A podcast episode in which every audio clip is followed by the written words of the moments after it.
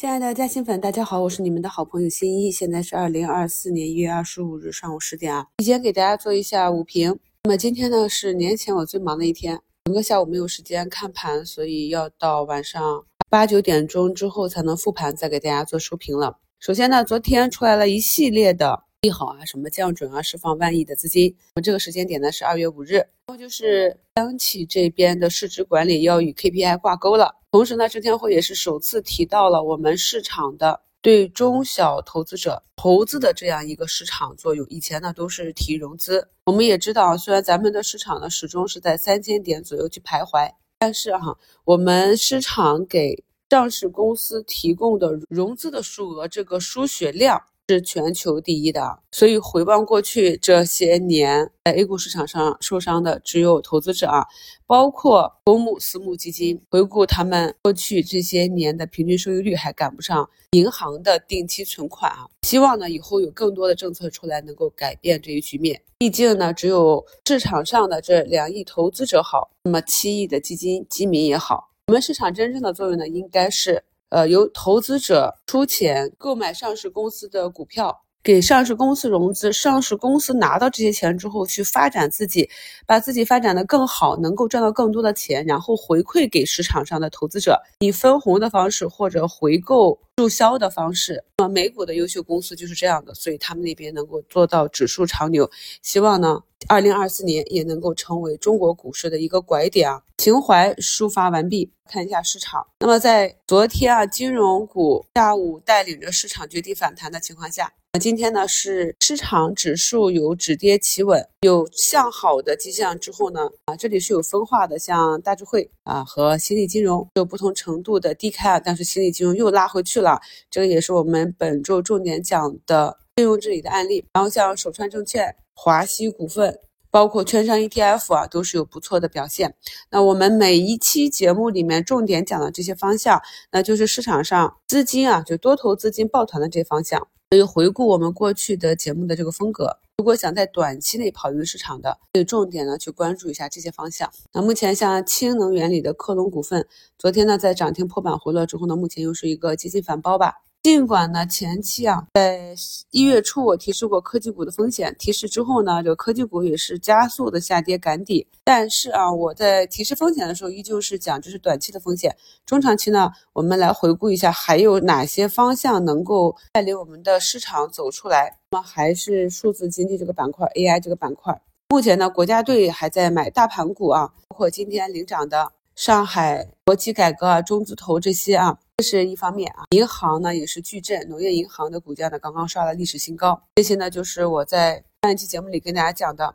现阶段的投资方向啊，就是首先国家队救市的方向，搭上这个潜在多头的大船，然后就是要把市场企稳，市场企稳呢就是要去权重股发力啊，权重股搭好台之后，才轮到中小盘去表现。轮到题材股去表现，这也是过去啊接近二十年的投资里我总结的经验。那么目前呢，市场也是再次验证了这一个啊啊。然后呢，当市场止跌，想要继续的走一波大的行情，想要继续走好的话呢，还是缺不了。去年上半年表现的科技股啊，那目前有深桑达、易华路啊这些科技股啊，小幅的啊拉升，但是都基本上走出了底分型，也是越来越多的个股走出了底部右侧。那么既然市场走出底部右侧，给他们准备的仓位是不是就要按计划慢慢去打啊？那么三大巨头中国联通啊，在盘中呢已经触及了涨停。中国移动啊，中国电信都是大幅的上涨。那么一说到数字经济科技股呢，就离不开这三大巨头，方向是不是也比较明确？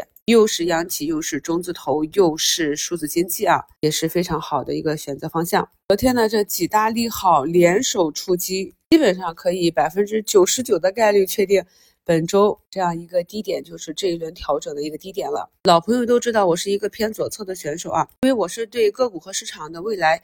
的这个目标比较有信心，所以呢，在底部的时候，我通常是会主动买套，会安心的拿啊。来说的话呢，便宜的筹码拿到手里我更踏实。我认为呢，底部踏空的风险比套牢的风险更大。呃，但是呢，同时对于不同的投资者，比如说你入市的时间不久，对个股和市场的理解不够深，资金量也比较小的话呢，我也是同时建议大家等待右侧的信号啊。那么根据市场大盘和个股逐步的走出右侧信号，你再按照我们课程里讲的趋势股上车的方法去沿着均线啊低吸布局都是可以的。那么今天呢，这个节目简介中给大家贴了一张图，就是左侧的中线思维，那么用仓位呢来。应对我们对周期的一个判断，那么可以看到呢，在近期呢，我也是跟大家讲要耐心一点啊。一月十九日的收评呢，也明确的写了现阶段呢是扩仓的阶段啊，现阶段扩仓方向的思路，也就是说呢，我的投资整体的一个思路是在市场走出一个风险阶段，放量的大涨啊，或者走到压力位。市场的上涨情绪仍在延续的时候呢，